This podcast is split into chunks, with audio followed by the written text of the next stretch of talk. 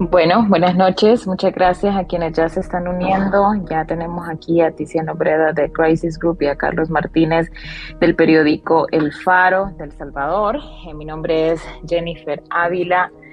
Eh, yo soy la directora editorial de Contracorriente y bienvenidos y bienvenidas a este espacio que hemos titulado con esta pregunta que vamos a intentar responder o por lo menos que vamos a intentar darle vuelta y discutir. Eh, necesita Honduras la estrategia contra mares y pandillas de Bukele. Eh, y les voy a dar un poco de contexto para que este, comencemos esta discusión y pues veamos por qué también nosotros estamos planteando esta pregunta este viernes, este viernes en este space de contracorriente. Em, con el cambio de gobierno se ofreció cambiar la estrategia de lucha contra la violencia en Honduras, que este que ha sido uno de los países más violentos del mundo. El expresidente Juan Orlando Hernández, quien ahora está enfrentando juicio en Estados Unidos por delitos de narcotráfico, impulsó una política de militarización de la seguridad pública que se expandió a militarizar instituciones que nada tenían que ver con la seguridad. Este nuevo gobierno prometió acabar con eso y desmilitarizar la seguridad y la sociedad. Sin embargo, hemos visto 100 días que ni el Consejo Nacional de Defensa y Seguridad se ha disuelto y tampoco se ve una estrategia clara todavía de seguridad ciudadana. Se anunció desmilitarizar los centros penales, pero eso es algo que está aún en proceso. También se ofreció que la policía asumiría el combate a las pandillas, a, las pandillas y extorsiones. Em, la Policía Militar del, del, Orden Público, que fue la fuerza insignia de la política militarizada de seguridad de Juan Orlando Hernández. Y a pesar de eso, esta semana se han anunciado operativos de la Policía Militar en barrios y colonias de Tegucigalpa y en varias ciudades de Honduras, mostrando que aún esta policía militar creada por Juan Orlando sigue en las calles. La policía y la Secretaría de Seguridad han dicho que las extorsiones, este, bueno, son un problema de siempre, ¿verdad? pero que este, lo que hay actualmente es una campaña de, terror, ¿no? de desinformación también al respecto, y que además el gobierno anterior no dejó muchos datos sobre eh, cómo estaba el estado de la seguridad en el país. Por otro lado, está la preocupación de la población sobre la incidencia de delitos que responde además a un alza en la extorsión, asesinatos de alto impacto que han ocurrido en las semanas anteriores y acciones cuestionables también eh, como la de la Fuerza Nacional Antimaras y Pandillas, eh, que ya pasó a ser dirigida por la Policía Nacional. Eh, y hablo específicamente de este caso que nosotros también hemos cubierto y que cubrimos las semanas anteriores, que es el caso de, del asesinato de Wilson Pérez, que sigue sin resolverse. En medio de este ambiente, la viceministra de Seguridad, Julisa Villanueva, tuiteó lo siguiente, cómo contrarrestar la violencia en Honduras, cómo lograrlo en un país que se transformó en un narcoestado. El respeto a derechos humanos es fundamental. ¿Qué podemos aprender de los hermanos salvadoreños? Revisemos el plan de control territorial y adaptémoslo. Esto refiriéndose al plan de control territorial impulsado por Nayib Bukele, presidente de El Salvador. El plan de control territorial es la política de seguridad con la que el presidente de El Salvador, Nayib Bukele, prometió luchar contra las maras y pandillas. En febrero de 2020, el presidente del Ejecutivo en ese país dio un golpe al poder legislativo que en ese entonces no estaba aún bajo su control para formar a ese órgano del Estado a aprobar un préstamo para financiar este plan que se ha caracterizado justamente por la militarización de la seguridad pública algo que los anteriores gobiernos también iniciaron en ese país. En este contexto, el periódico salvadoreño El Faro.net ha revelado que la política de reducción de homicidios de Bukele, el repunte de estos y el acelerado camino de, autocracia que ha tomado el país respondían a cosas mucho más complejas ¿no? y también ocultas por el gobierno de Bukele como negociaciones por parte del gobierno con maras y pandillas y un proceso de acumulación de poder en el Estado. Em, tenemos en este space tenemos en este space al periodista Carlos Martínez del periódico El Faro, quien reveló estas negociaciones que tenía el gobierno de Bukele con y pandillas y que, bueno, junto con todo el periódico El Faro, eh, los periodistas de este periódico han revelado en gobiernos anteriores eh, de partidos diferentes como el Partido Arena y el FMLN, pues eh, este mismo mecanismo de negociación con maras y pandillas. Carlos y el periódico El Faro han sido atacados por su trabajo investigativo, pero a pesar de eso siguen explicando lo que pasa en su país. Bienvenido, Carlos. También está en este space Tiziano Breda de, de, Crisis Group. Esta organización se dedica a analizar la violencia y en esta región han monitoreado todo lo que tiene que ver con estos temas. También bienvenido, Tiziano. Em, yo quiero comenzar pidiéndole a Carlos em, que nos expliques qué es el plan de control territorial del que tuiteó la viceministra hondureña. ¿Qué debemos saber los hondureños y las hondureñas sobre esto? digamos, como empezar un poco a conocer qué es esto que se ha puesto ahora en la narrativa em, hondureña. Puedes solicitar la palabra, Carlos, o aceptar em, la solicitud para ser hablante. Uy, había algo que no mencioné al inicio, pero creo que es muy importante siempre recordarlo. Eh, que tienen que estar desde sus celulares, desde la aplicación de Twitter de sus celulares, porque si están en la computadora no se puede, este, no se puede hablar. Entonces es muy importante que revisen que estén desde la aplicación de Twitter de la, del, perdón, del celular para poder utilizar bien y poder hacer esto en el space, para poder hablar en el space. Hola, ¿me escuchan? Bueno, que se Saludos, hola, hola, ¿me escuchan? Ah, bueno, ahí está.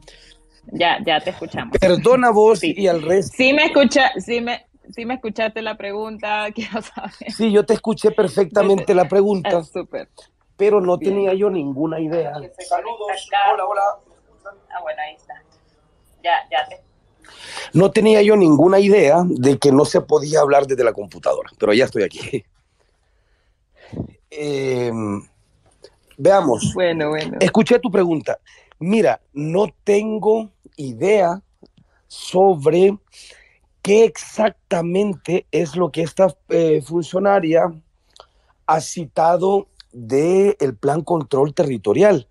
Y eso es por una razón, y es que desde que anunció el plan control territorial el presidente Bukele, nos anunció el nombre y muy poco más. Y además nos dio otro dato sobre el plan control territorial, que era un plan eh, secreto, es decir, que el 90%, eso es lo que dijo el presidente, que el 90% del contenido del plan control territorial debe ser secreto y que además este es un plan que depende de que sea secreto para poder funcionar. Eh, de manera que oficialmente los salvadoreños no conocemos ese plan. Simplemente el presidente le ha atribuido a ese plan la impresionante reducción de homicidios en El Salvador desde, eh, desde la llegada del presidente Bukele a la, a la silla presidencial. Sin embargo, colegas periodistas de la prensa gráfica consiguieron el plan control territorial, consiguieron que alguien les filtrara una copia del plan control territorial y le pidieron a la vez a una serie de analistas, expertos en políticas públicas relacionadas con la, con la violencia, que analizaran el plan y lo compararan con los planes de seguridad pública de las administraciones anteriores. Y de manera unívoca, estos expertos llegaron a una conclusión. El plan control territorial, al menos el documento que estaba ahí escrito delante de ellos, era una copia, básicamente una copia de los planes de seguridad de los gobiernos anteriores. Es decir, no había nada en este documento que les hiciera pensar que el plan control territorial tiene componentes extraordinarios en ninguna de las fases que compone una política pública. Entonces, si el plan control territorial no tenía ninguna diferencia, o al menos ninguna diferencia sustantiva con respecto de los planes anteriores, eh, ¿cuál es el secreto de la reducción de asesinatos en El Salvador? Y aquí viene otro elemento que, eh, que también se ha mantenido en secreto y que el periodismo salvadoreño ha sacado a la luz.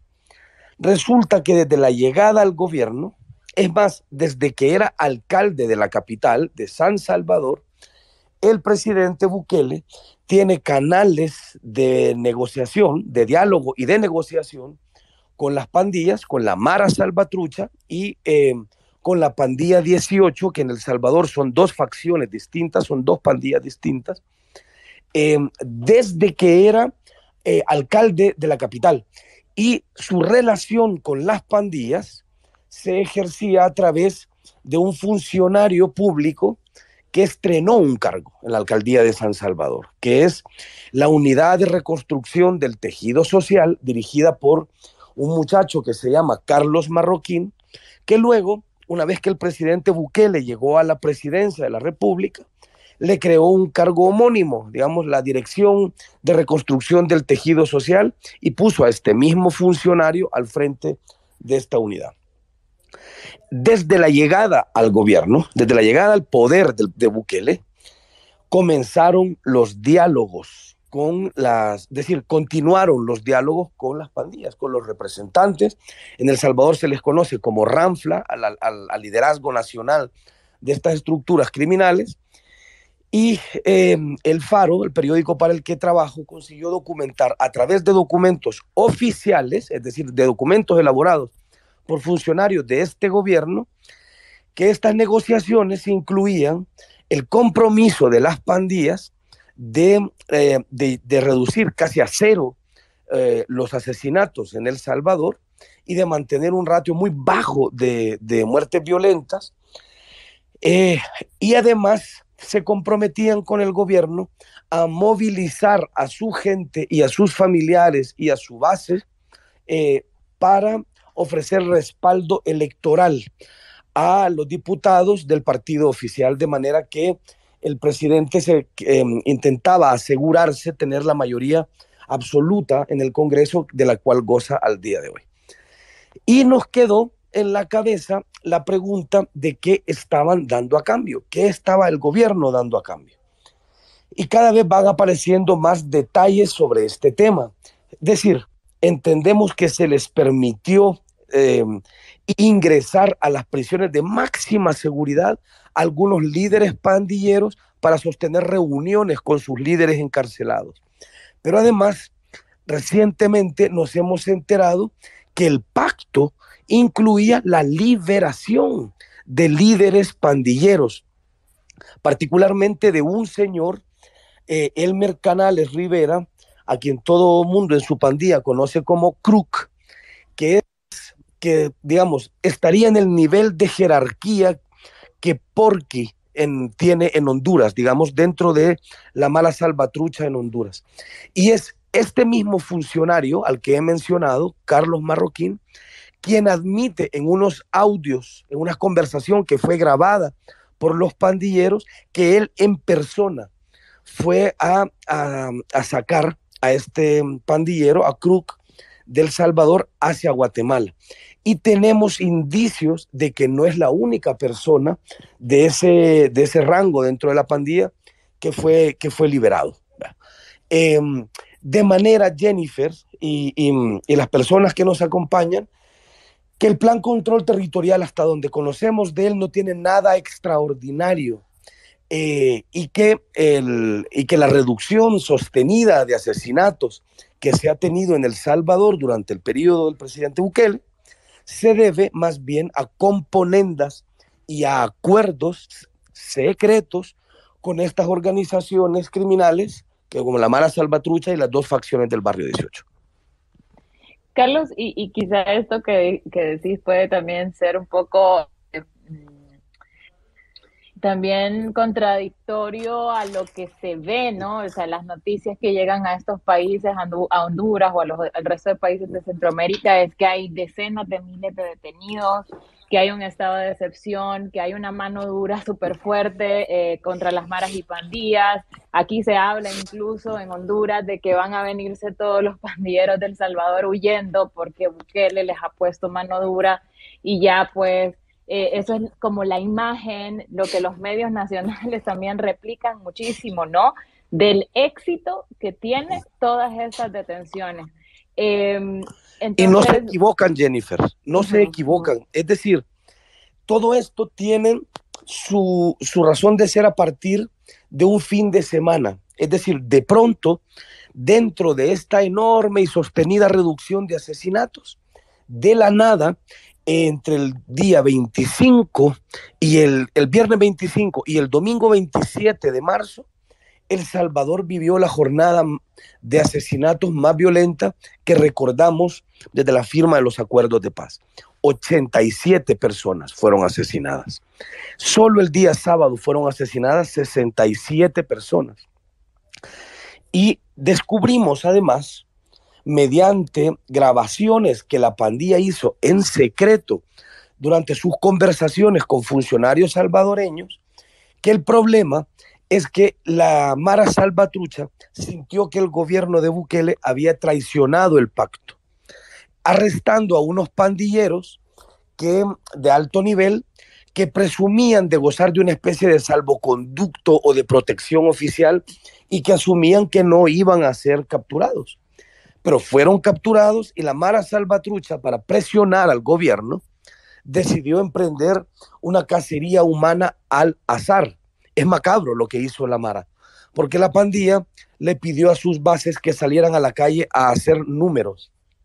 No importa si estabas o no estabas vinculado con las, pandillas rivales, no importa si tenías realmente alguna, alguna confrontación pendiente con la pandilla, decir, la gente salió a sangre fría a asesinar a 87 salvadoreños, que es una manera de verlo. Yo lo veo de esta forma. El gobierno salvadoreño se puso a jugar póker con la mala salvatrucha.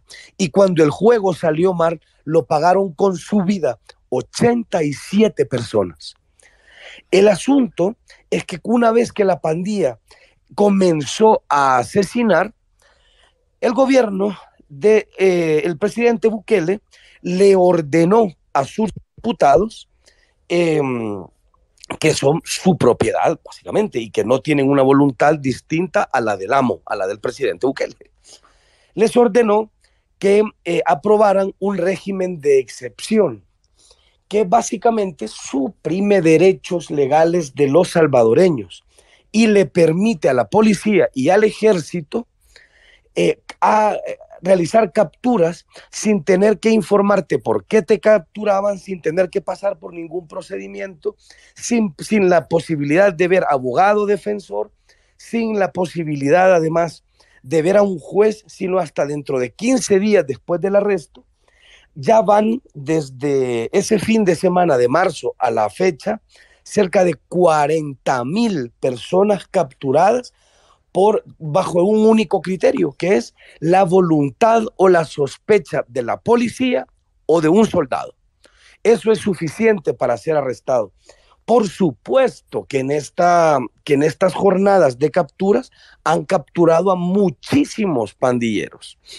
Eh, pero también han capturado a muchísima gente inocente a la que han agarrado por la porque según el policía tenía una apariencia parecida a la como él considera que visten los pandilleros o porque alguien lo señaló de ser eh, amigo de los pandilleros o porque le respondió al policía de una manera que no le gustó. Y han habido un sinfín de arbitrariedades muy locas, muy crueles de parte eh, del gobierno en esta cacería a la que se ha lanzado ahora. En mi conclusión, creo yo, en, en mi análisis, yo creo que una vez roto el pacto con la Mara Salvatrucha, el gobierno del presidente Bukele está intentando evitar que las pandillas se reagrupen, se reorganicen y lancen una embestida de alguna manera contra el gobierno. Y ya van tres meses que la, que la asamblea eh, mascota del presidente Bukele aprueba eh, em, eh, como con la continuidad del régimen de excepción.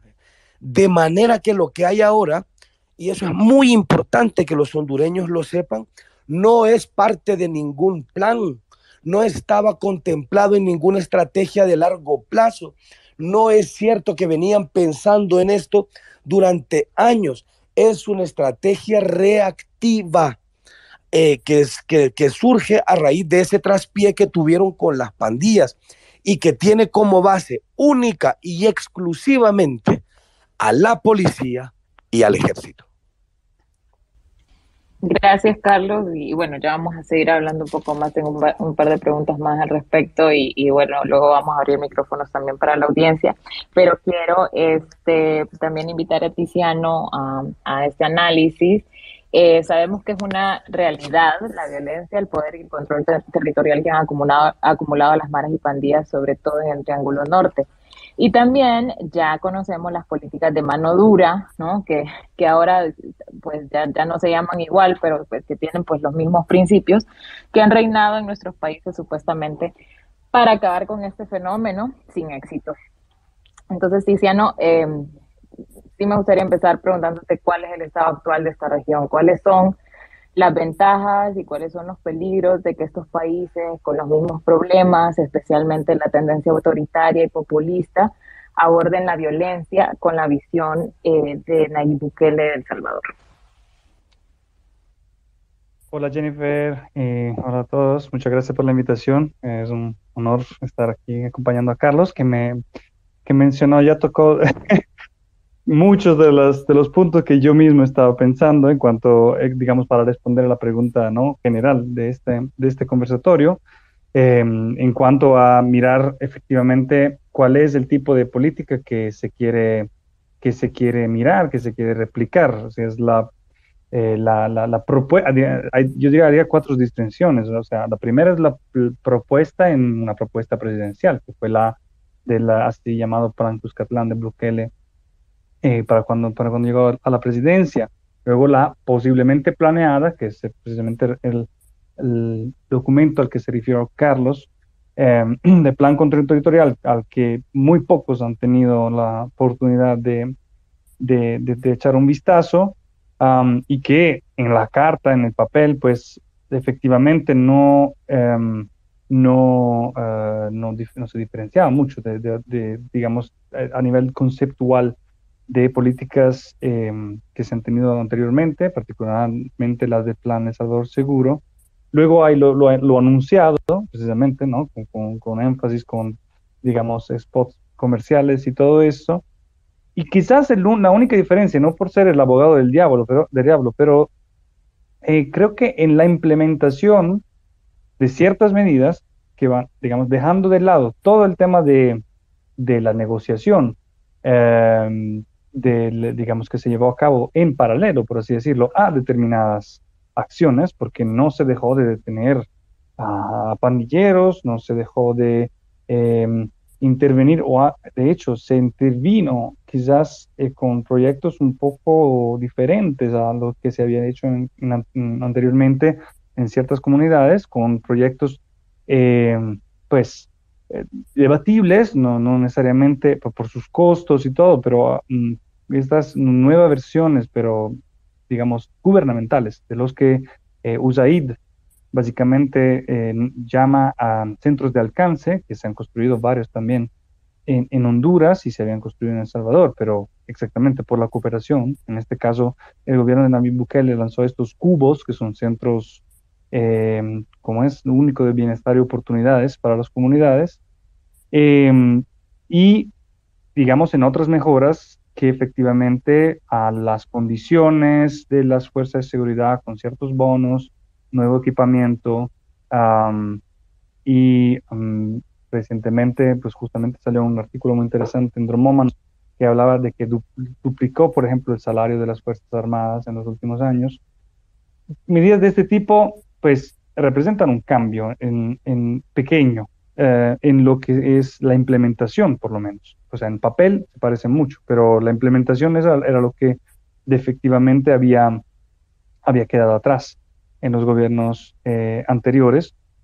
Y em, yo creo que, eh, pero que, que, quisiera sí, reiterar lo que dice, dice Carlos, que es, eh, ¿qué estamos mirando? Estamos mirando una política cuyo eje central y objetivo es un, cambio ¿no? de, mediano y largo plazo, sobre las condiciones que, rigen en las comunidades, que, hacen muy atractivas la, eh, la pertenencia a, pandillas em, y, digamos, con un cambio de modelo económico, social y, posiblemente de, de, rehabilitación y reinserción de gente que ha eh, estado eh, cometiendo errores, ha estado en pandillas, pero desde hace mucho tiempo ha dejado atrás esa vida y que en este momento está siendo detenida a la par de eh, gente que no tiene nada que ver y gente que está bien activa y metida en el tema de, de, las actividades de pandillas.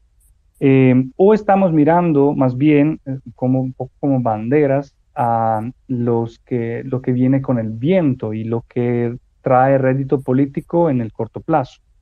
Y desafortunadamente siento que este, no solo de este gobierno, eh, sino que los, mm, algunos de los gobiernos anteriores, particularmente desde que el experimento de, de la tregua, ¿no? que fue un experimento de negociación mediado por el gobierno básicamente entre las tres pandillas entre 2012 y 2014, pues fracasó y con un nivel de rechazo popular muy alto sobre las concesiones que se habían hecho en ese entonces, como pues básicamente permitir a esos líderes encarcelados de las pandillas de eh, transferirlos a regímenes, a cárceles con regímenes de menor seguridad, con ciertas eh, pues eh, beneficios en términos de, de, visitas, incluso pues, de fiestas se habla, incluso según reportes había bastante, pues incluso dinero, ¿no? En inversión en ciertas ONGs manejadas por estas pandillas,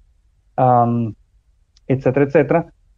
Bueno, en este caso, eh, entonces, aprendiendo del rechazo popular que hay a este tipo de medidas, pues está buscando un radio político en lo que es el manodurismo, que, que, tradicionalmente pues ha tenido bastante favor ¿no? en las poblaciones centroamericanas, pues acostumbradas a décadas de, de violencia, en el caso de Guatemala y El Salvador por conflictos armados, pero también en Honduras para, eh, ¿no? Ha habido mucha represión precisamente para evitar que se formaran esos grupos, digamos, subversivos eh, en los ochentas.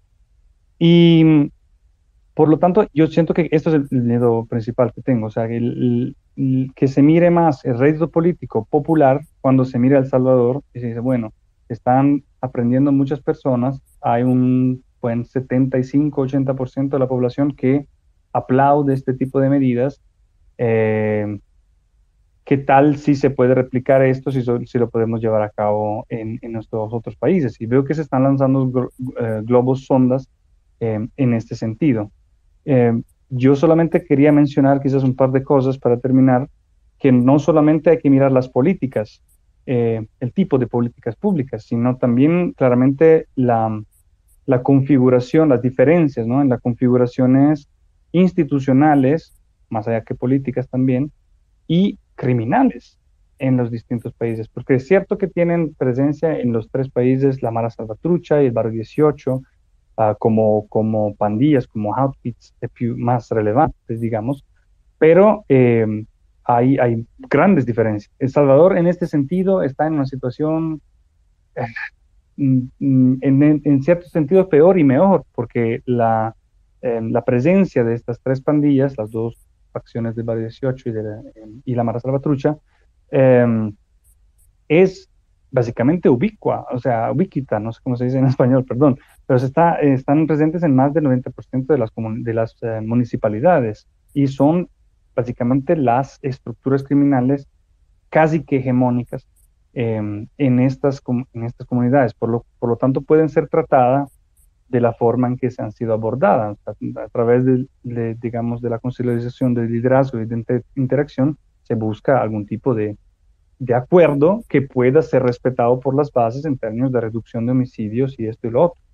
Yo no creo que esto sea posible en Honduras, donde em, hay docenas de grupos, hay un alcance territorial quizás más eh, concentrados en, cierta, en ciertas regiones y municipalidades, de estas estructuras, hay una participación mucho más activa en actividades más, más rentables, ¿no? que la extorsión, que, que, hasta el momento ha sido el, la, la, actividad económica de base ¿no? de, de, las pandillas en El Salvador. Lo es también en Honduras, por supuesto, pero hay participación mayor en temas de, de, de droga, básicamente. ¿no? Y, em, y bueno, estas otras razones y también, claramente, el tema de, de, situación institucional. en El Salvador, bueno, más o menos hay pues, la, la, PNC y la Fuerza Armadas con sus unidades, pero que responden a dos estructuras. la multiplicación ¿no? de estas estructuras en, Honduras en los últimos años, con creación de FUSINA, de la Fuerza Nacional Antimar y Pandilla, de la Policía Militar del Orden Público, a la que justamente referías en principio, Jennifer, eh, yo creo que dificulta también la posibilidad de implementar cualquier tipo de, de acción, ya que en estas mismas instituciones, pues hemos visto a lo largo de los años que se han infiltrado eh, ciertos intereses criminales, eh, algunas, pues, han estado más cercanas a uno u otro grupo criminal. Entonces, habría que por lo menos pensar primero en una reorganización institucional y mapear bien la, digamos, el panorama y las dinámicas criminales en el país antes de pensar en qué medidas están funcionando o no están funcionando en El Salvador, que además, pues como se decía, deberían ser temporales, estoy muy de acuerdo que son una reacción, no parte de un plan, a lo que ocurrió a finales de marzo y difícilmente van a ser sostenibles, porque si bien es cierto que ahorita eh, las pandillas están sintiendo el golpe, muchos están huyendo, muchos están escondiendo, eh, y eso es cierto, no se puede negar, em, dudo que duplicar la, población carcelaria en un plazo muy corto em, y, mantener esta presión eh, no pueda en algún momento pues, desembocar en algún tipo de respuesta violenta dentro o fuera de las cárceles y, bueno, volver entonces a complicar ¿no? el panorama y el, discurso oficial de éxito en ese sentido. Gracias, gracias Luciano. Eh, quiero eh, también decir aquí eh, que, que, bueno, que intentamos o que invitamos a la viceministra Yurisa Villanueva a estar en este space un poco también porque ella también trajo este tema al discurso público, ¿no? También em, trajo este tema de cómo podíamos adaptar el plan de control territorial de Bukele eh, pero dijo que no manejaba el tema y, luego pues intentamos eh, también invitar al comisionado Martínez Madrid, eh, pero no tuvimos respuesta. Yo creo que también es muy importante escuchar a la, a la gente de la Secretaría de Seguridad que justamente ha puesto este tema en la discusión pública, este, tenerlos en estos espacios. Pero bueno, en este caso no se pudo. Carlos, yo quiero hacerte una pregunta más para luego abrir eh, micrófonos. Vos conoces Honduras, en el Faro han reporteado este país, incluso desde antes que existiera Contracorriente, y nos han contado toda la región, explicando los conflictos, la violencia, el fenómeno de maras y pandillas, pero también los tambaleos de la incipiente democracia de esta región. Aquí en Honduras, Bukele es un personaje muy admirado algunos políticos hasta emulan sus discursos, estilo, imagen.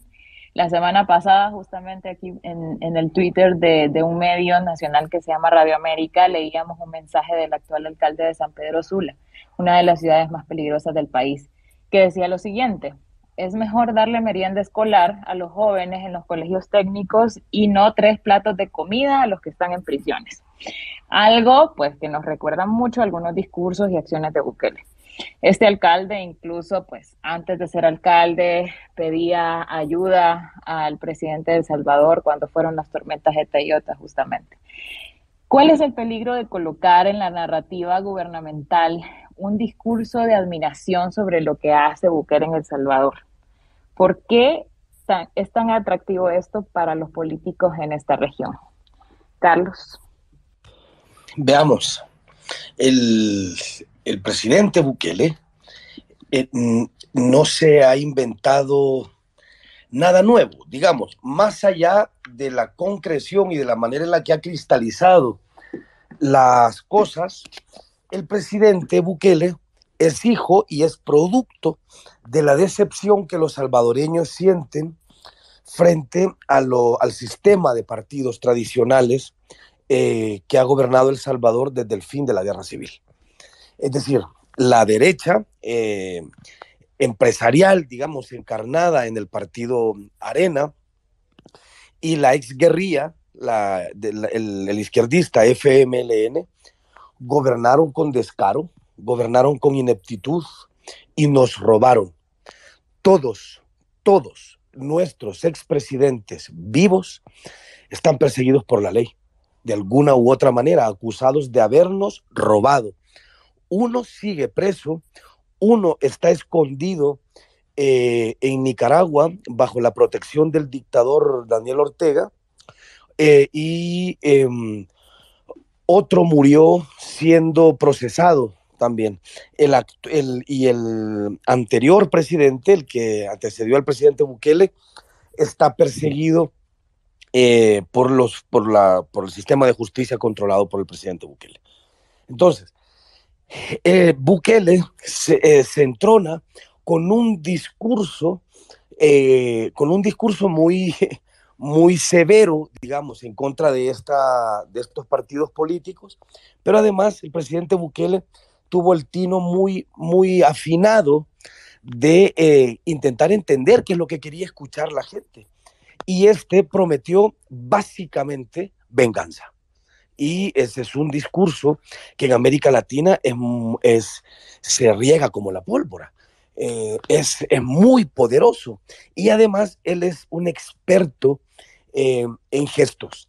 él es el presidente que es, él se vende de esta manera un presidente joven que no respeta corbatas ni protocolos y que además va por la vida, eh, eh, por la libre, digamos.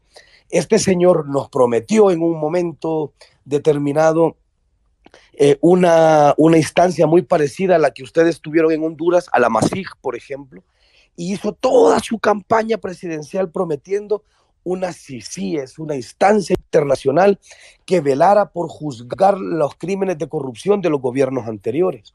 Pero cuando la CICIES comenzó a investigar el gobierno del presidente Bukele, la cerró y comenzó a perseguir además a la unidad anticorrupción que estaba investigando la rampante corrupción de su gobierno. Sin embargo, eso lo consiguió convertir, cerrar las CICIES y perseguir a la unidad anticorrupción lo consiguió convertir en un discurso, aunque no me lo creas, de autonomía patria. Aquí a nosotros no nos van a venir a decir unos extranjeros o manos oscuras extranjeras que salen de su mente y que nunca define, eh, a darnos órdenes. Y eso la gente lo ha aplaudido. Em, este señor ha estado pactando con estas organizaciones criminales, pero su poderosísimo aparato de propaganda em, lo que nos vende es que Bukele está corrigiendo los pactos criminales que sus antecesores tuvieron. De manera que el fenómeno del presidente Bukele, yo diría, se puede resumir en, en dos aspectos muy claves. Uno, el que este señor consiguió leer con mucha delicadeza el hartazgo de los salvadoreños sobre la clase política tradicional, al punto que cuando compitió por la presidencia, él consiguió más votos que todos los demás partidos juntos. Y además, como nunca en la historia democrática del Salvador, arrasó en las elecciones de alcaldes y diputados. Eh, comprendió muy bien lo que la gente quería oír y le ofreció resarcirlos y le ofreció venganza, básicamente, a la gente. Eh, y, además se asoció a sí mismo con la palabra nuevo. Cuando tomó el poder, este señor nos anunció que él era la página que, que pasaba, la página histórica de la posguerra en El Salvador. Eso es lo primero, ¿no? Un tipo que ha sabido leer muy, muy bien las decepciones, las aspiraciones, y las pulsiones de los salvadoreños. Y dos, un muy bien engrasado, un muy bien financiado aparato de propaganda y de difamación. El presidente ha invertido, este es el presidente que más ha invertido en el aparato de propaganda.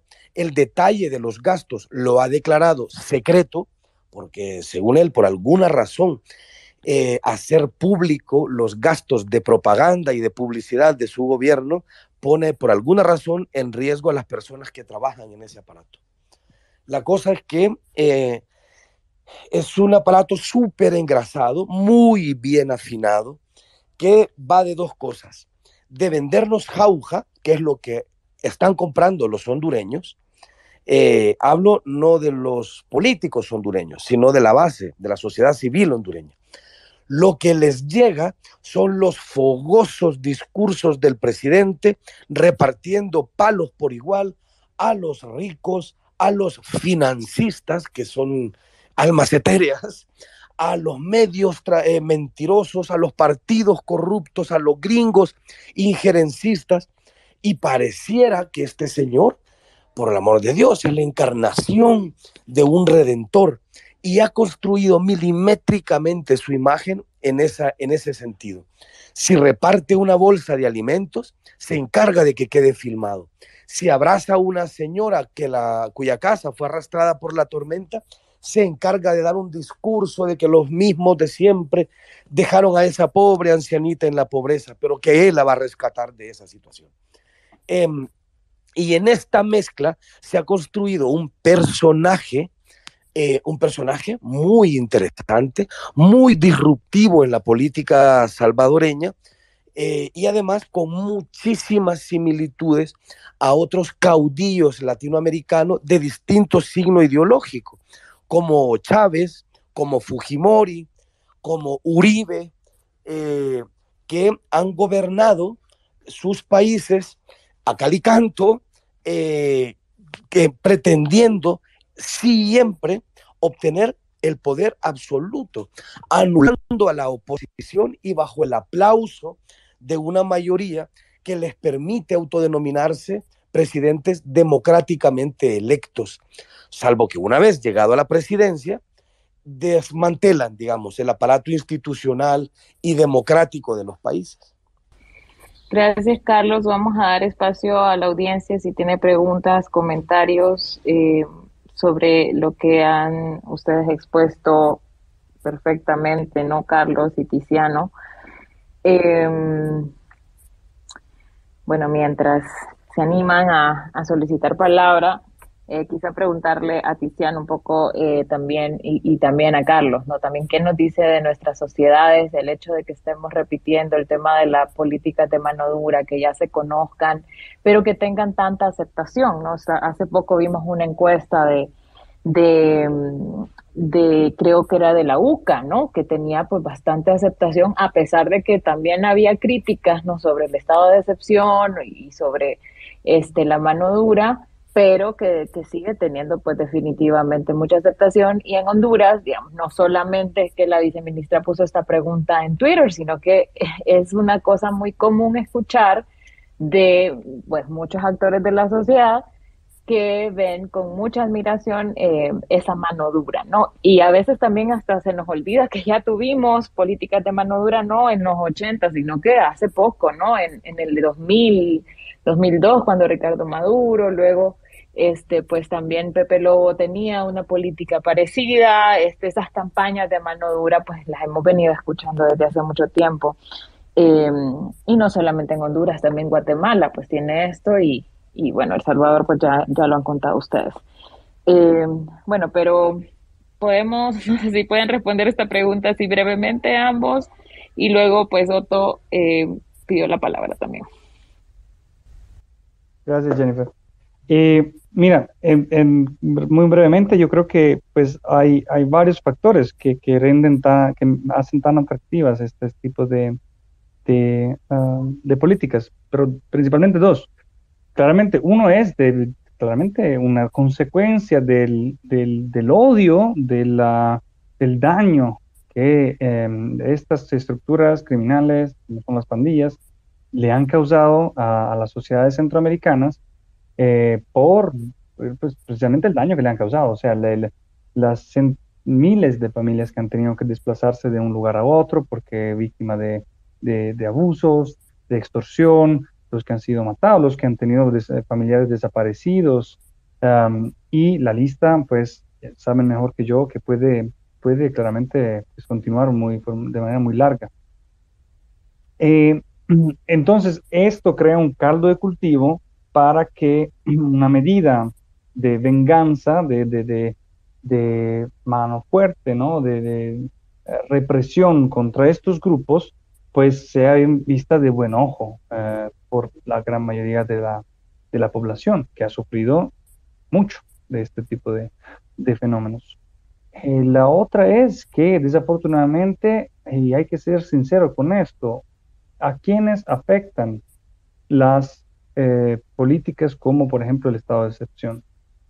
Yo estuve allá en el país eh, un par de veces en el estado de excepción y sinceramente si no vivís en una colonia, en una comunidad marginada, controlada por pandillas o con fuerte presencia de pandillas, eh, en San Salvador, en Santa Ana, en las demás ciudades, no te da la impresión de que el Estado sea en un estado de sitio y que no, se puede hacer nada, que todos los derechos ciudadanos han sido quitados.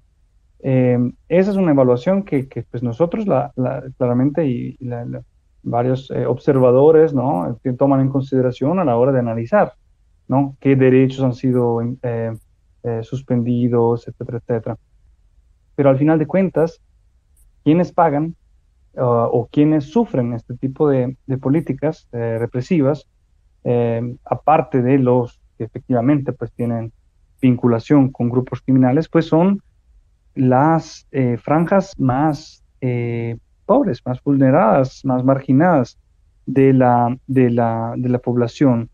que por lo tanto, pues efectivamente se estará dando cuenta y escuchamos de varias voces que eh, una, un abuso de este tipo, eh, de, en que cualquier joven puede ser sujeto a un maltrato, incluso a una detención, e incluso a las jóvenes, digamos, la manera de en que los, las fuerzas de seguridad están llevando a cabo estos operativos tampoco son respetuosas ¿no? de, sensibilidades de género. Em, claramente habrá mucha gente desilusionada con esto, pero a nivel de, de la sociedad, eh, esto no se ve, no se ve mucho, no se ve tanto, es por lo menos esta es mi impresión. Y estos dos factores entonces contribuyen que efectivamente, eh, la, más allá de, la maquinaria comunicacional, que justamente me refirió Carlos, cada operativo, eh, cada eh, detención es expuesta, cada maltrato en las cárceles es expuesta, cada discurso de Bukele es mm, bien modificado y con música y todo para hacerlo más, más glorioso. Em, esos tres elementos pues contribuyen a que efectivamente parece, parece que estas son las medidas más efectivas y efectividad para mí es un término muy importante porque se puede hablar mucho de, teorías y de, eh, digamos, de lo que debería ser una política de, seguridad, pero la gente que sufre cada día el fenómeno de las pandillas en primera, eh, digamos, eh, en primera persona, necesita quiere y demanda efectividad. Entonces, em, sí, esos tres elementos mencionaría. Gracias, Tiziano. Voy a, darle la palabra a Otto para ver si tiene una pregunta que también pueda complementarse eh, para, para Carlos. Otto. Buenas noches, muchísimas gracias. Tengo, tengo dos preguntas que me gustaría plantear muy concretamente a Carlos y una más que quiero dejar ahí para ambos más general y existencial, si se quiere. La primera es, ¿qué, qué habría quedado del plan territorial de Bukele y de su popularidad sin dos aspectos críticos, entre muchos, pero dos críticos en términos de la, una posible réplica o los intentos de réplica que hay de ese plan, que son, por un lado, la negociación con las pandillas y por otro lado, el uso extensivo y tan dominante de los militares. ¿Qué habría quedado de ese plan sin negociación con bandillas y sin eh, militarización de la seguridad pública? La segunda eh, inquietud que tengo es eh, que constantemente se han hecho anuncios, bueno, el presidente Bukele ha hecho anuncios de, con mucha celebración de los días sin homicidios.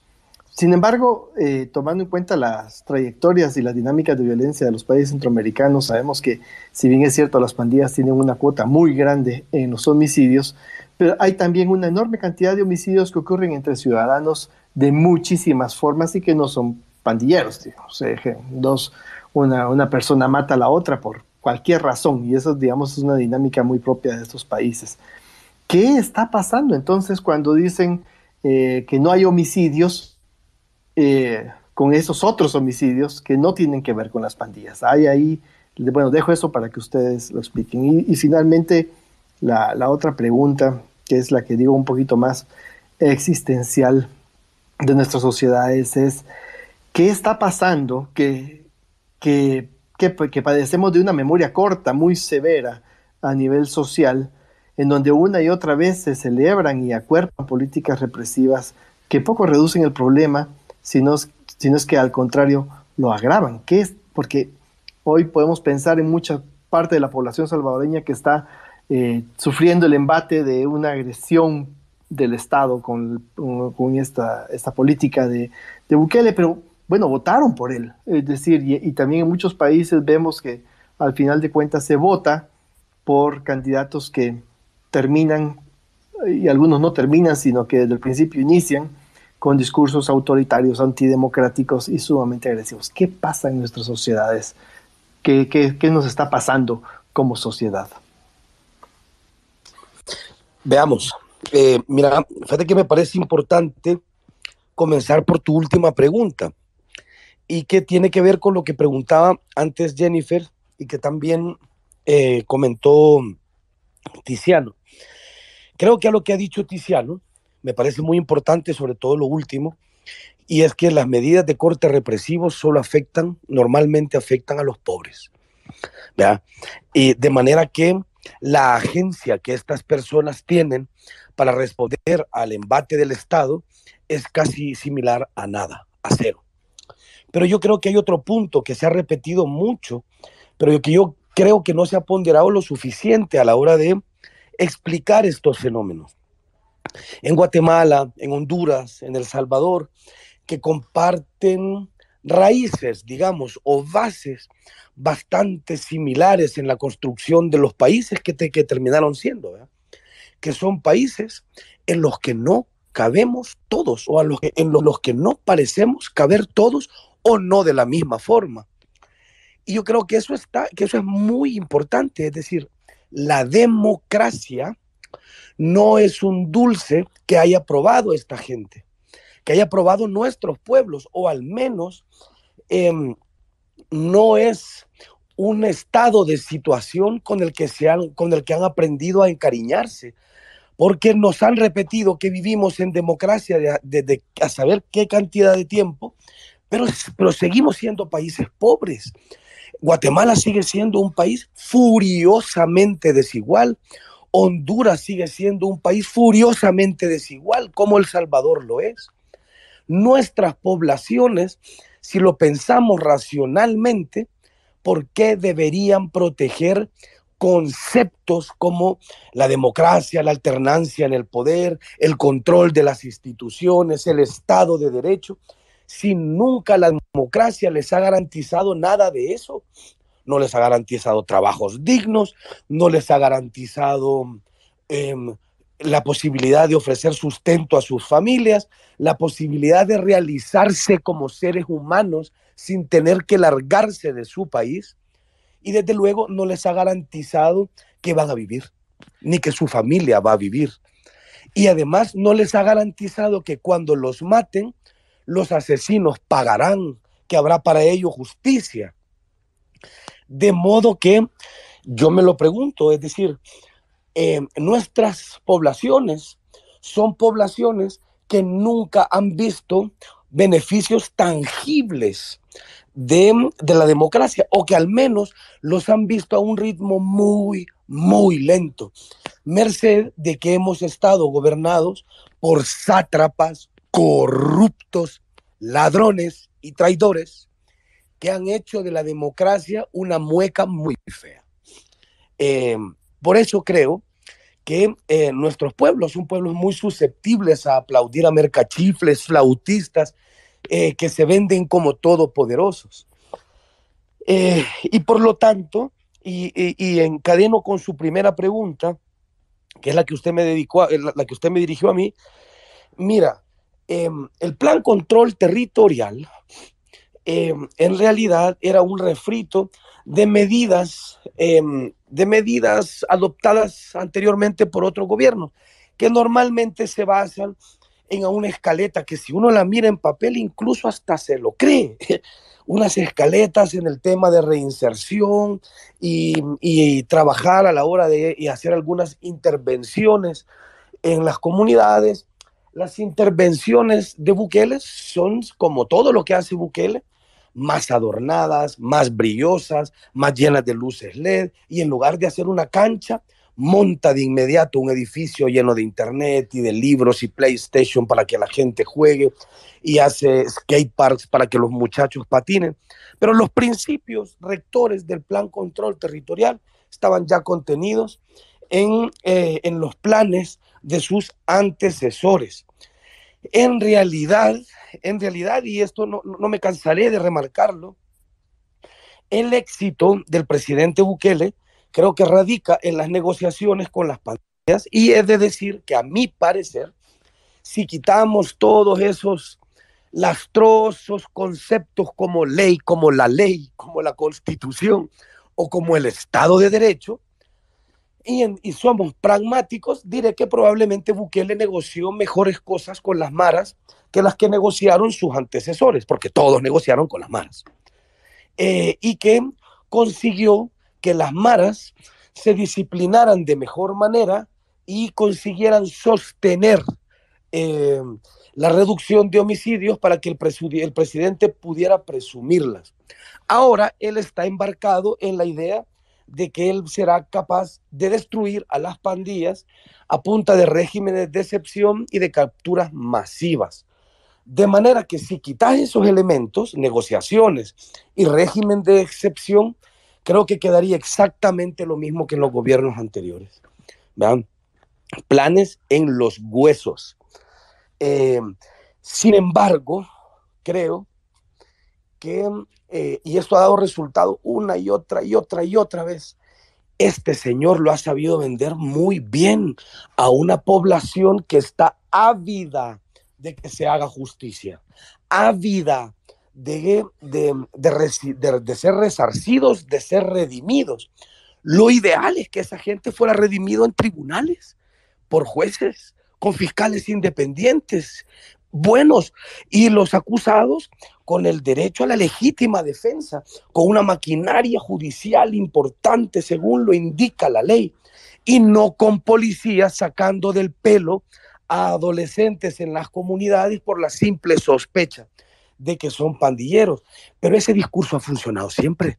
Le funcionó al presidente Francisco Flores en 2003, que, con, su plan super, con su plan mano dura, y luego a Tony Saca con, el, con, con su plan, con este creativísimo nombre al que solo le agregó super, el plan super mano dura. Y luego le funcionó además a Sánchez Serén cuando le permitió a la policía convertirse en grupos de exterminio ir a asesinar a pandilleros y luego presumir los asesinatos en redes sociales. La gente ha aplaudido eso porque yo creo que encuentra en ello un acto de justicia. Tristemente, encuentra en la violación a la ley, en la supresión de los derechos y en sus consecuencias un acto de justicia, porque nuestras poblaciones no están acostumbradas a recibir justicia de otra forma, porque los indígenas guatemaltecos no están acostumbrados a eso, porque nuestros, eh, las personas que viven al margen de nuestras ciudades no están acostumbrados a recibir justicia de otra manera, porque los hondureños que están al margen de las posibilidades de integración en la sociedad no están acostumbrados a recibir justicia de otra manera que no sea a lo vaquero, a lo cowboy, a lo matón. ¿Puedo Sí, sí, sí, quizá, sí, sí, sí, quizá también era, y yo creo que, bueno, que, que también un poco encadenando con todo eso que, que, que con lo que cerraste, que me parece una imagen, pues muy triste, pero es una imagen real, ¿no? De nuestros países. Eh, Otto también preguntaba sobre los homicidios, ¿no? El cero homicidios, este, eh, es realmente cero homicidios, ¿no? En el sentido de que no todos los homicidios son por las maras y pandillas, ¿no? Yo creo que esa pregunta también es bastante importante como para, para abordarla. No sé si Tiziano o Carlos quieren abordarla. Yo, yo quería entrarle precisamente a esta última pregunta, porque creo que no hay mucho que agregar a lo que Carlos comentó sobre los, eh, los demás temas.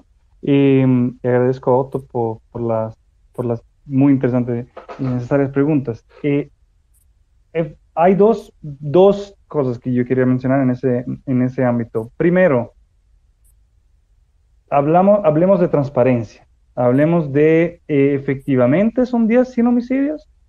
Hay evidencia de que el gobierno ha estado considerando pandilleros muertos o presuntos pandilleros muertos en presuntos enfrentamientos con la policía afuera, usted se está dejando afuera de reconte eh, de, de, reportes de, homicidios oficiales. Eh, y en segundo lugar, hay reportes de al menos hasta 40 ya personas más o menos que han muerto en las cárceles, cuya en los últimos dos meses, cuya, eh, digamos, por, razones pues, desconocidas, eh, o en algunos casos presentando golpes, con las familias que se enteran solamente porque le llega la funeraria a, su, a su casa eh, a ofrecerle sus servicios eh, y con muy poca información por parte del Estado. Y no parecería que en este recuento de homicidios tampoco se estén incluyendo este tipo de, eh, digamos, de muertes que se están dando en, las, en las cárceles. Entonces, si le agregamos estos enfrentamientos, muertos en enfrentamientos y estas muertes violentas en las cárceles, pues llegamos, nos mantenemos en niveles muy, muy bajos, porque sí, ah, no hay que negarlo, pero el recuento oficial es ligeramente más alto. Eh, yo podría decir que es el doble que, se está eh, planteando a nivel público, más o menos. Claro, eh, es, cierto que no todos los homicidios son relacionados con pandillas.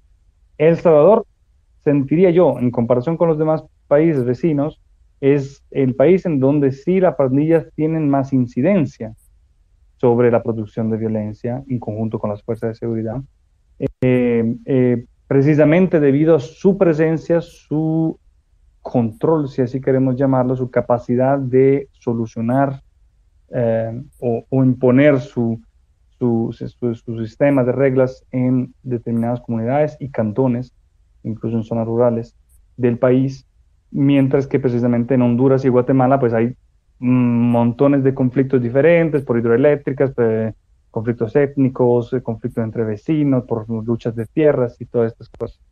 Em, quizás, pero esta sí es su posición, también estaría jugando en este momento un, papel la percepción de que con un despliegue de fuerzas policiales y militares tal que se están capturando centenares de personas cada día, ya más de 40 mil en, poco más de dos meses, eh, podría estar funcionando como desincentivo, ¿no? Para, para incluso eh, aquellos tipos de violencia que normalmente se expresarían con la, con, la, con la seguridad de que quedarían impunes o que eh, de, alguna u otra forma se pudieran ocultar, y en este caso, pues posiblemente con esta, con esta relajación de, razones para, para, detener a las personas, pues este, eh, puede estar jugando algún tipo de papel. Pero sí, esto es más eh, especulativo a nivel de, de aseveración. Gracias, Tiziano. Voy a dar la palabra, bueno, ya una persona más nada más para poder cerrar este, este space. Siempre recuerdo que es un espacio de respeto, de discusión, de diálogo y que, bueno, puede hacer sus preguntas y sus comentarios. Le doy la palabra a Rolando, que ha pedido la palabra. Hola, buenas noches. Este, yo soy de Honduras. Eh, tuve la oportunidad de vivir en El Salvador dos años y le voy a mencionar qué zona, ¿verdad? O sea, eh, hay un lugar que se llama San Marcos, hay un lugar que se llama Ciudad Popa, hay otro lugar que se llama Ilopango, Soyapango, que son lugares que en su momento han sido gobernados por mareros. Mm. Ahí la economía se movía por mareros pues me llama la atención lo que menciona Carlos, porque en su momento el Partido Arena, que es el equivalente al Partido Nacional de Honduras, y el, FMLN, que es el equivalente al Partido Libre en Honduras, ellos gobernaron, pero no entregaron resultados con respecto al tema de seguridad. Yo recuerdo que para ese entonces eh, en Honduras se, dio un fenómeno, como hace unos años, de que quemaban los, los mareros, quemaban eh, los microbuses que, que extorsionaban. Y eso yo lo miré en El Salvador. Lo miré en El Salvador, pero allá con la diferencia de que quemaban al cobrador y al, y al chofer. Entonces yo creo que sí han habido temas en que sí ha, habido mejoría. El detalle es de que una estrategia nunca es perfecta. me extraña de que él menciona de que no hay una estrategia, pero El Salvador usa un software que se llama Pegasus, que esa es la característica de ese software, es que puede hacer ataques sin necesidad que hagan clic en un link. Y él lo menciona, o sea, incluso el, Faro menciona de que 22 de sus periodistas fueron intervenidos y todo eso. Eh, hay un tema con las maras también que han evolucionado. Por ejemplo, usan niños. A veces usan niños para como banderas. Lo que es un tema de, de banderas es que son las personas que avisan. El encargado de avisar de que suceda algo. Entonces a un niño no lo van a ver tatuado, no lo van a ver eh, identificado como marero, pero sí colaboran con ellos. Entonces, es bien difícil como tomar e inventarse una estrategia sin haber visto qué fueron lo que hicieron los gobiernos anteriores. Eh, eso es lo que yo cuestiono también a veces de Honduras, de que en Honduras aquí siempre se ha sabido de que hay mareros y todo, cuáles son las zonas calientes, que uno no puede entrar y todo eso, pero no han intervenido en esa zona. Entonces, es bien difícil cuando no se cuenta con los recursos, porque, digamos, ustedes quieren combatir el crimen organizado, el crimen organizado cuenta con mucho mayor cantidad de recursos que el propio ejército. Y la gente lo sabe, pues, o sea, entonces es bien difícil dar resultados cuando te sobrepasan en recursos. Yo veo que sí la estrategia de Nayib Bukele está dando resultados, pese a, pese a los cuestionamientos que han habido, pero no es algo perfecto, pero está dando resultados. Ya hace poco viajé a El Salvador, de hecho volví a visitar ciertas zonas y fui con mi ex, con mi ex jefe, fuimos a comprar, fuimos a hacer negocio y él se sintió tranquilo en todo momento. Entonces yo le, yo le contaba a él de que antes, incluso las doñitas que vendían pupusas en cada esquina, las, las, las extorsionaban. Puede ser que todavía las extorsionen, pero hay mayor tranquilidad incluso en, en, ellas, porque antes no se hacía. Otra de las cosas que mencionó Carlos es de que, que el gobierno negoció y que no sé qué, pero Norman Quijano, que era el representante del Congreso de El Salvador, hay videos, hay evidencia de que les pagaba a los mareros. O sea, y, discutían así de que cuánto iban a pagar y cuántas personas iban a morir o, o matar. Entonces, ¿Qué puede funcionar en Honduras, creo yo? Pues tecnificar la policía, tecnificar el, ejército, sobre todo la policía militar, porque quieras o no, ya se maneja información de qué zonas son las peligrosas. Este, para poder llevar a las personas o a los delincuentes se tiene que probar que realmente son delincuentes y por eso es parte de la tecnificación. Pero como repito, es bien difícil combatir un flagelo cuando él te supera en recursos y te supera en estrategia, porque crea quieras o no, ellos cada, constantemente están cambiando sus estrategias. Gracias, Rolando. Carlos, si vas a reaccionar. Sí, mira, estás equivocado en varias cosas. El crimen organizado, como concepto general, es muy poco útil, salvo para, salvo para identificar y diferenciar a ciertas organizaciones del crimen común, digamos. Pero las pandillas no son el narco. El narco hondureño no es el narco mexicano. Son, em, son estructuras distintas. Es muy probable que el narco en México controle más recursos que el ejército, en algunos estados, desde luego. En El Salvador y en Honduras y en Guatemala, las pandillas, estoy hablando de la Mara Salvatrucha 13 y del barrio 18, aún no tienen más recursos que el Estado, eso no es cierto. Incluso en Honduras, donde las pandillas han tenido un giro em, económico más acelerado que en El Salvador y que en Guatemala, estas estructuras criminales no son más ricas que el Estado, ni están más armadas que el ejército. Eso no es cierto. Y dos, los políticos salvadoreños anteriores negociaron todos con las pandillas. Em, todas las negociaciones fueron secretas. Todas las descubrimos en el equipo de investigación para el que trabajo. Todas las denunciamos. Desde 2012, con el FMLN, eh, que fue la única negociación que llegó a ser pública y admitida por el gobierno, a medias tintas, digamos. Y luego las negociaciones oscuras, secretas, que tuvo el FMLN y que tuvo Arena para conseguir que los pandilleros los llevaran a la presidencia. ellos les entregaron dinero y no es cierto que estén filmados hablando de cuántas personas asesinar. Eso tampoco es cierto. Todos, de hecho, todos están filmados. Lo sé porque yo publiqué los videos. Todos están filmando, están filmados negociando con las pandillas que éstas les den apoyo electoral a cambio de plata o prebendas. El FMLN, por ejemplo, les ofreció programas de 10 millones de dólares. Arena les consultó sobre quién debería ser el ministro de Seguridad Pública y qué opinaban del régimen de excepción en Zacatecoluca. Eh, y este gobierno ha hecho lo mismo, ha estado negociando con las pandillas. Dicho eso, me parece muy importante aclarar una cosa. Que no haya muertos es bueno, siempre. Que no haya personas asesinadas es siempre bueno, siempre. Y, debería ser la prioridad de un Estado la protección de la, de la vida de sus ciudadanos.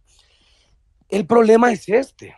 El problema es que la, eh, nuestra historia y la propia experiencia comparada con los gobiernos recientes, anteriores, demuestra este asunto. La Mara Salvatrucha y la Pandilla 18, como estructuras criminales, negocian alrededor de apuestas criminales, es decir, negocian con la vida de la gente o negocian la posibilidad y la libertad de cometer otros delitos como la extorsión. De manera que eh, cuando las negociaciones fracasan, ¿con qué crees que se paga? ¿Y quién crees que paga eh, el fin de los acuerdos mafiosos entre gobiernos y pandillas? Cuando se rompió la tregua, del, FMLN en 2015, El Salvador consiguió llegar a unas tasas de asesinatos que escandalizaron incluso a América Latina, que ya es decir, 103 por 100 mil habitantes. Em, cuando las negociaciones de Bukele con las pandillas fracasaron, 87 personas lo pagaron con su vida. 87 personas que no tenían nada que ver. Y además hay que agregar este otro elemento. Las negociaciones que los políticos han hecho con las pandillas han permitido a esas estructuras mutar, transformarse y adaptarse para hacer algo que no son en Honduras y que no son en Guatemala. Actores políticos con conciencia del valor de la administración de la violencia. Eh, entonces, en la lanza deben estar todos los elementos antes, creo yo, de aplaudir resultados llanos. Insisto, cero asesinatos siempre es bueno. Siempre es bueno. Ahora, es, el, asunto es, ¿eso es sostenible? ¿Eso perfecciona los mecanismos de justicia? ¿Eso quiere decir que has eliminado a estas estructuras criminales?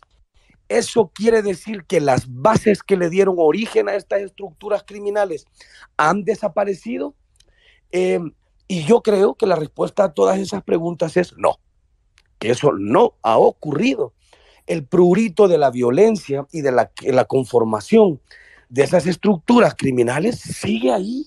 Las estructuras pandilleras siguen ahí están mutando, porque son estructuras que no es la primera vez que se les aplica mano dura o leyes de exterminio o, eh, condenas severas en Estados Unidos, en Guatemala, en Honduras, en, en, El Salvador.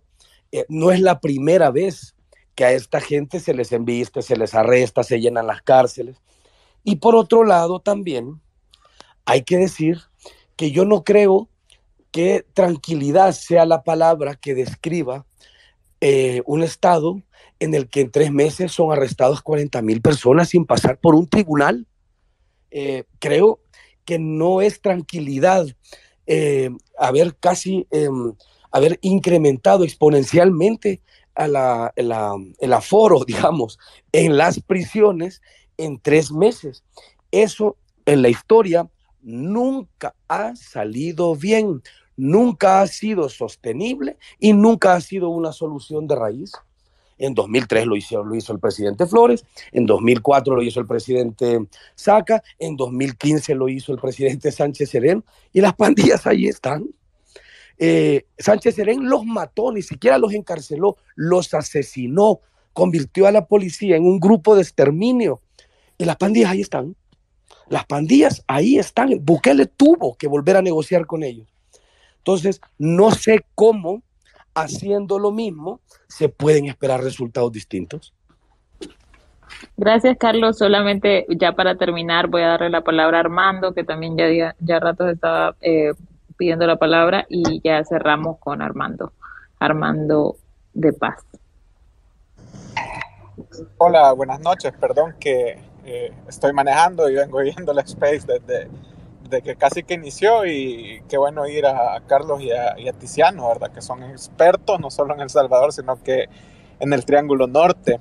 Eh, pues yo más que todo quisiera hacerle eh, una pregunta dirigida a ambos sobre el estado que yo no conozco mucho de las prisiones. sé que es más severo en Honduras que, en Guatemala, tengo esa impresión, y quizás alguna comparación en los sistemas penitenciarios eh, entre los tres países creo que, sería bueno escuchar de parte de ellos, que creo que algún, algún conocimiento tendrán también sobre, sobre ese tema. ¿Puedo hacer un comentario yo?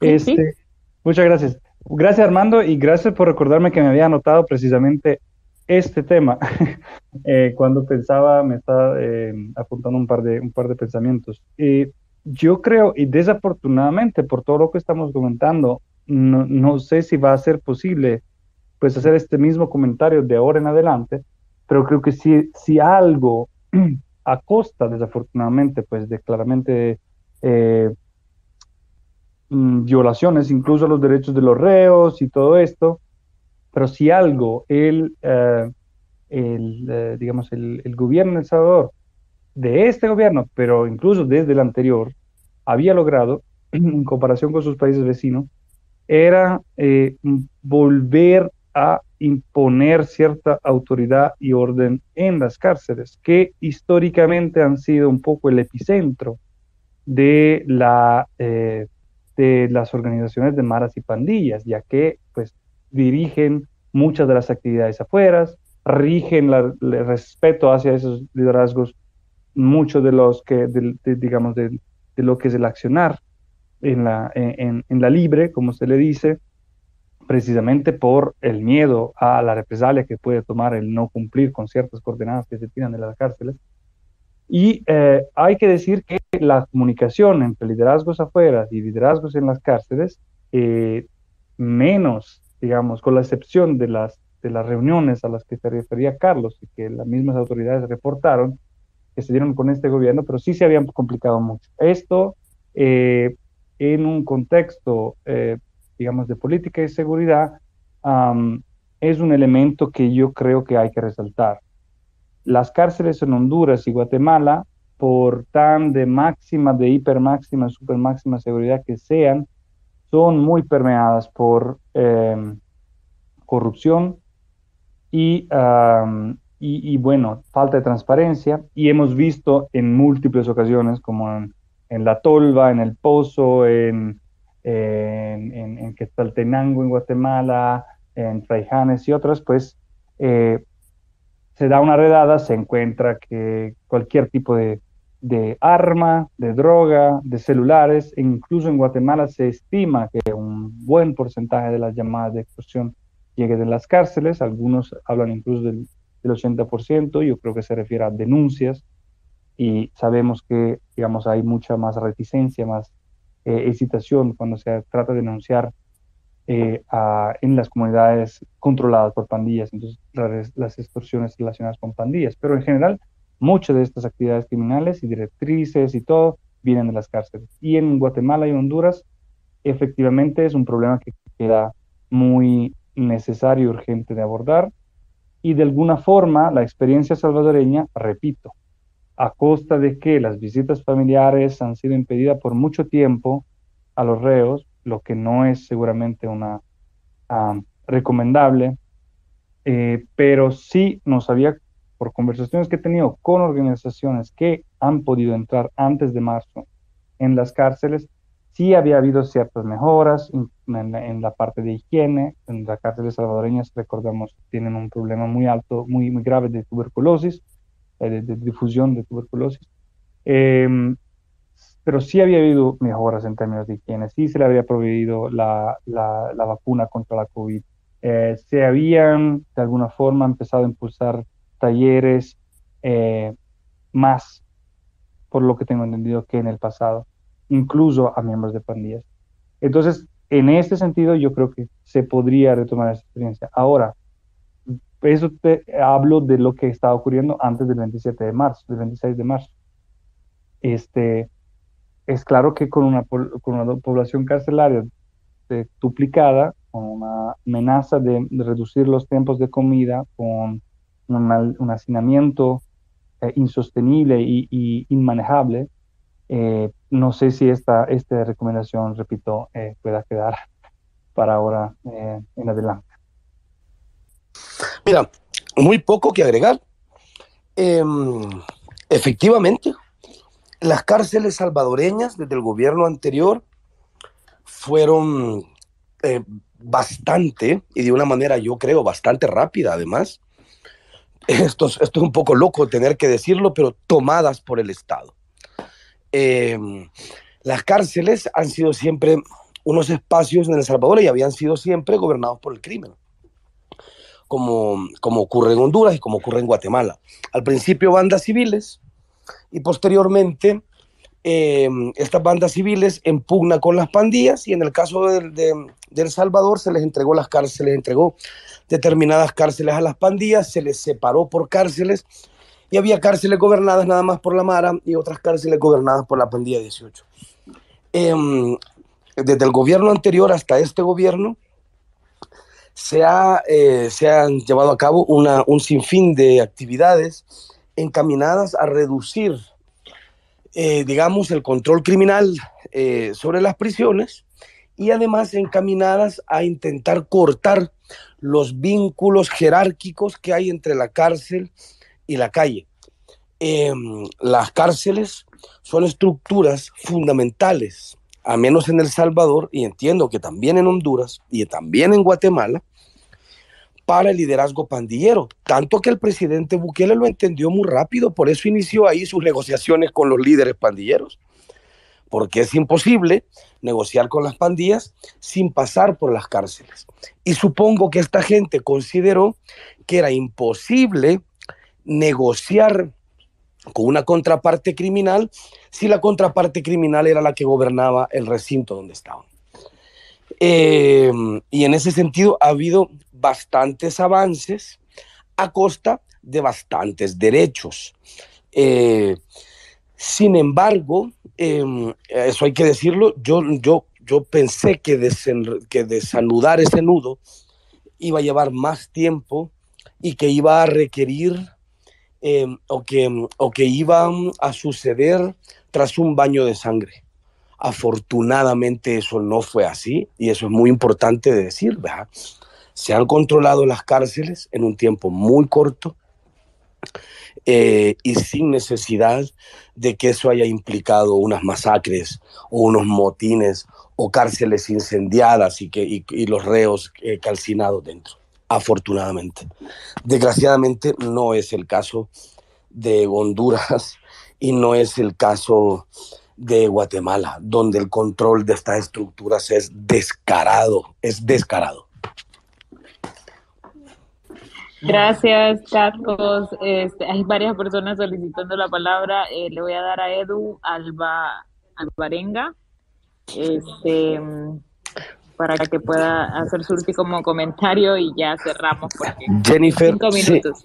eso porque lamentablemente yo había acordado ya una reunión con un colega eh, y se me está, se me ha acabado el tiempo. No, muchas eh, gracias, igual muchas gracias por tu participación, Carlos. Sabemos que nos pasamos más bien del tiempo de los spaces de Contracorriente, pero había mucha interés de participación de la audiencia, pero muchísimas gracias por tu tiempo y por y por bueno, por todo el análisis y todo lo que nos has contado y pues estamos siempre pendientes de lo que hace el faro.net, pues, también a, la audiencia de aquí de Honduras y de Centroamérica que está en este space, pues invitarlos a que, a que sigan los reportajes y las investigaciones del faro.net. Gracias. Gracias, gracias Jennifer. Eh, de verdad, gracias por el interés en estos temas. Cuantas veces haga falta que conversemos, pues cuantas veces puedan contar conmigo en el caso de que, de que encuentren interesante o importante algo que yo tenga que decir. Entonces, un saludo a vos, un saludo a la gente que nos ha acompañado y un abrazo a mi amigo Tiziano. Nos, nos estamos viendo. Chao. Edu. Hola, buenas noches. Gracias por, por darme la palabra. Eh, saludos también a Carlos, bueno, a Tiziano también. Carlos ya se desconectó. Eh, soy del Salvador, soy periodista del Diario de Hoy, es un periódico de acá de circulación nacional. Yo solamente quería agregar para, para que puedan entender un poco lo que, lo que ha pasado estos tres años de gobierno de Bukele y la supuesta efectividad del plan control territorial es eh, un tema que no escuché que mencionaran y es el fenómeno de, las, de los desaparecidos. Eh, el bajar los homicidios, la tasa de homicidios acá en El Salvador, Em, habría que, investigarlo bien para ver si de verdad eh, esa violencia que generaba normalmente las pandillas no siguió provocando que, se perdieran vidas.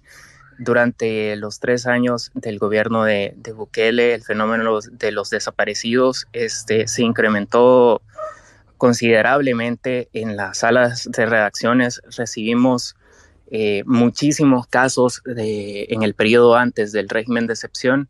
Era a diario que teníamos casos de estos, entonces eh, sé que desde el exterior es, es, como bien fácil atribuirle el éxito a, un, a, un, a una bajada de homicidios casi que a cero y es como increíble.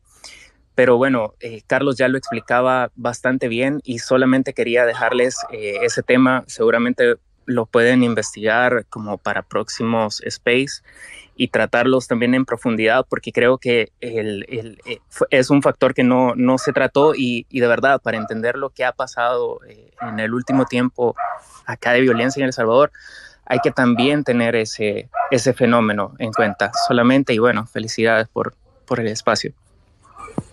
Gracias, Edu. Yo creo que también pusiste algo muy, muy importante aquí sobre la mesa y creo que va a ser también para seguirlo discutiendo. Definitivamente también aquí en Honduras pasa, ha pasado mucho eso, ¿no? Que este, también se han utilizado otras estrategias de maquillar datos de homicidios eh, y, y se, a veces se desagregan, por ejemplo, tipos de homicidios como las masacres, ¿no? Que luego a veces no entran en la data de homicidios por por cada 100.000 habitantes y ese tipo de, cosas. Y, y bueno, y hablando de desaparecidos y desaparecidas, también es evidente, ¿no? Que en nuestros países, en Centroamérica, pues no tenemos, no hay una política, no, no hay un sistema de justicia que responda ante las preguntas que tienen que ver con, con desapariciones. Entonces creo que definitivamente es un tema muy interesante y yo creo que también cabe destacar acá que los periodistas muchos periodistas salvadoreños, este, muchos medios